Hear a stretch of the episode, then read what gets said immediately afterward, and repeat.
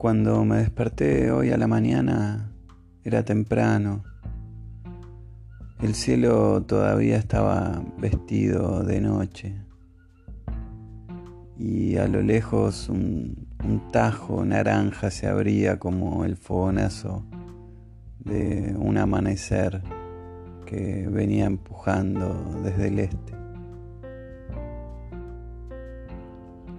Miré descuidadamente o todavía enroscado en ese despertar que suele tener como imágenes lentas, como que el cuerpo todavía no asimila, que ya no sueña o duerme.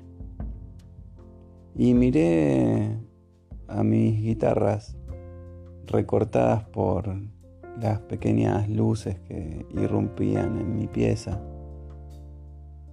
Y no sé por qué, pero se me vino la máxima de Heráclito, donde anunciaba que nadie puede bañarse en el mismo río dos veces.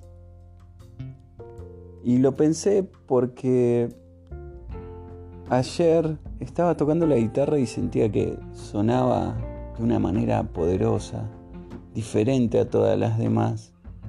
Y digo, ¿cómo, cómo es posible? que varíe eh, tanto el sonido, la sonoridad de mi guitarra si yo tengo el mismo equipo, la misma guitarra. Pero claro, la guitarra está viva, está hecha de madera, tiene alma, tiene una partecita pequeña que lleva ese nombre. Entonces, si está viva, puede ser que que vaya variando su sonoridad, como nosotros, como nuestra piel, que se expande cuando entramos a la ducha y los poros reciben esos vapores, esas gotas que repiquetean contra los hombros y de manera terapéutica nos endulzan el cuello para relajarnos, para pensar.